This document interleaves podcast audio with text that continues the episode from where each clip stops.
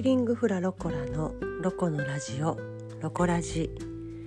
心と体の緩め方。2021年11月7日日曜日ロコラジのお時間となりました。ヒーリングフラロコラのロコです。このポッドキャストでは明日から始まる新しい1週間に向けて、えー、私ロコがですね、ま、何か元気が出るようなお話だったりお役に立つようなお話ができればなと思って配信をさせていただいております。今日はね59回目のポッドキャストの配信となります。そしてあのー、今日はですね私は自分の住むお家からではなく実家からこの実家からというかこの実家でねポッドキャストを録音しておりますえーとそんなこともあってね今日話をしようと思うテーマは高齢の父親と暮らすことについてお話をしていこうかなと思います。えー、私はですね去年の8月に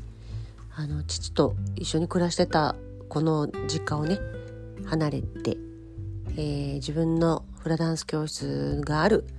芦屋市に引っ越しをしましてそこで父とは別に暮らしております。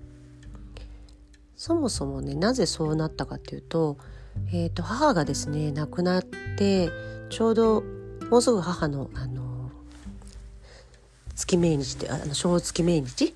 あの母が亡くなった日がやってくるんですけどね今年は3回忌になるんですがちょうど2年前にね母が亡くなりましてで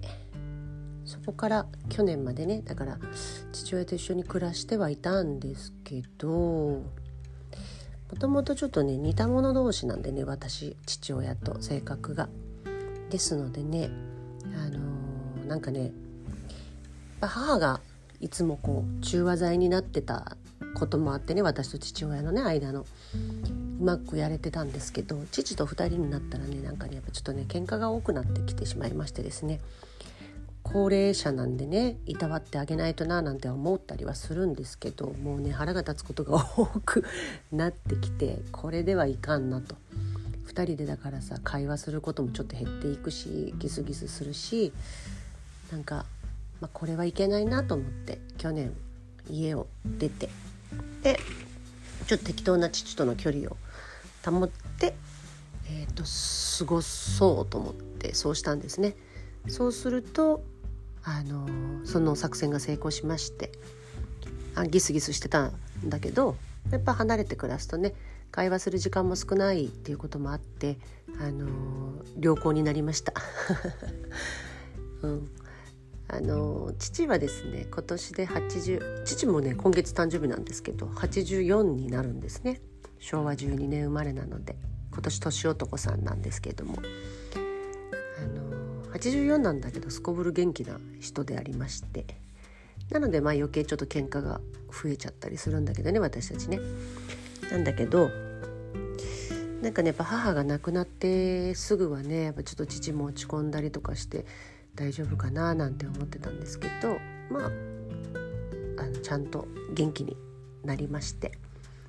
ちょうど母が亡くなった時は父の方が年下だったんでね父82だったんですけどで母親が84の時に亡くなったんですけどあのお母さんの年までは頑張るねって言っていう話をその時に2年前にしてたんですけどね全然すこぶる元気ですよ。お母さんの年まで頑張るねっていうところじゃないですね。もうあの人はね9090近くいや90以上長生きしそうですよ。おかげさまでね、まあ、父が元気であるということはやっぱりね助かることが本当多いですよ。あのー、私は可能な日はね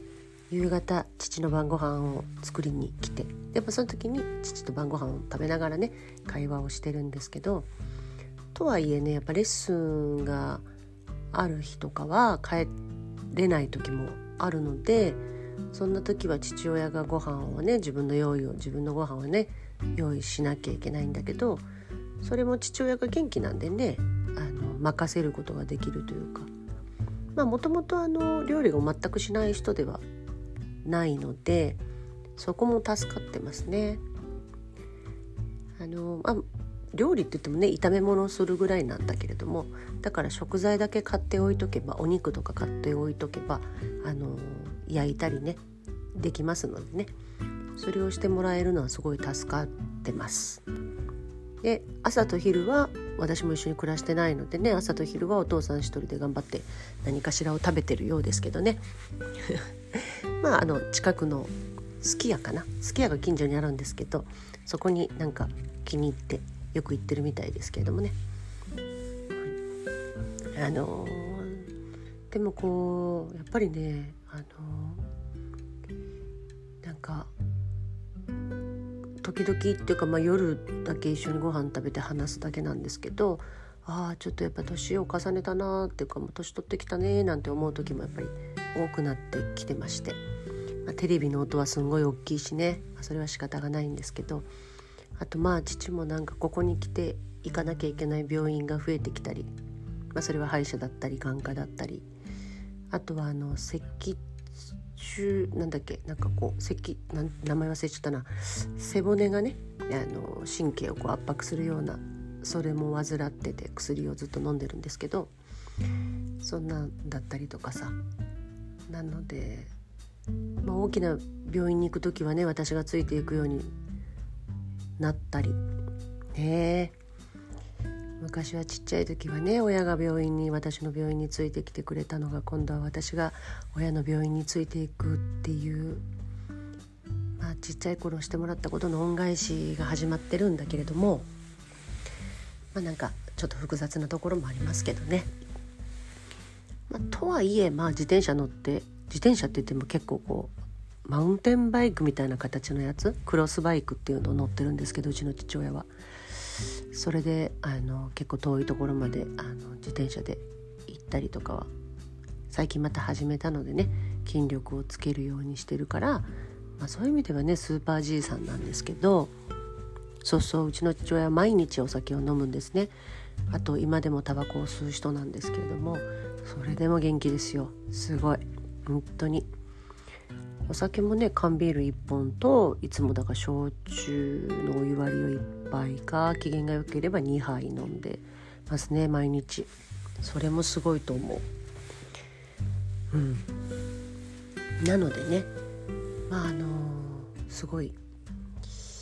その内科的な病気というか体の中が悪くてっていうのはちょっと心配はしてないんですけどねその自転車出かけたりするから怪我とかね怪我結構多いんですよねうちの父親は。自転車にまつわる怪我が昔から多いのでそこだけは気をつけてほしいななんて思う今日この頃です。やっぱりねなんかあのー、まあ私は、まあ、母にもそうでしたけどね父にもいっぱいたくさんご迷惑やご心配をおかけしてますからね、あのー、まあ、できることはその生きている間にうん、親孝行まあ親孝行っていうことでもないけどね、まあ、何かをちゃんとねお返しはしないとななんて思いながら日々過ごしています。ね。本当まあまあなんか母が亡くなってから2人でね暮らす生活ももうあっという間の2年になってね。うんまあこの先どんな感じになっていくのか全然わからないですけれども。まあ、父が元気であるということがやっぱ何よりもね幸せなことなのだろうと思って過ごしております。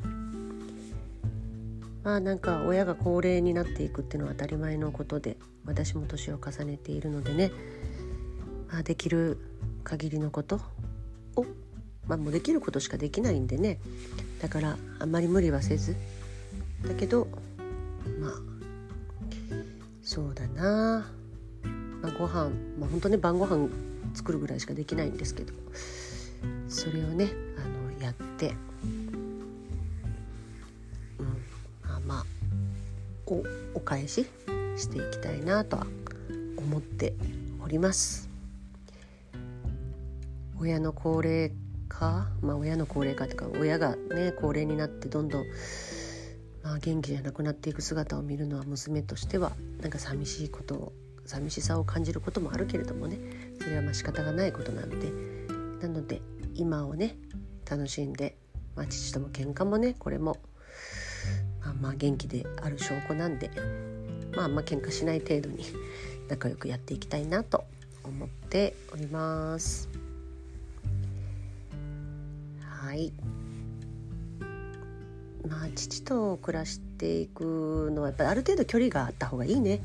親子でもね。もう大人の2人なんでね。あんまりちょっと近くにいて気持ちがめいったりとかもなんかイライラすることがあるのであれば近く近くだけどちょっと離れたところで時間を過ごすっていうのは大事なことだなと思っております。はい。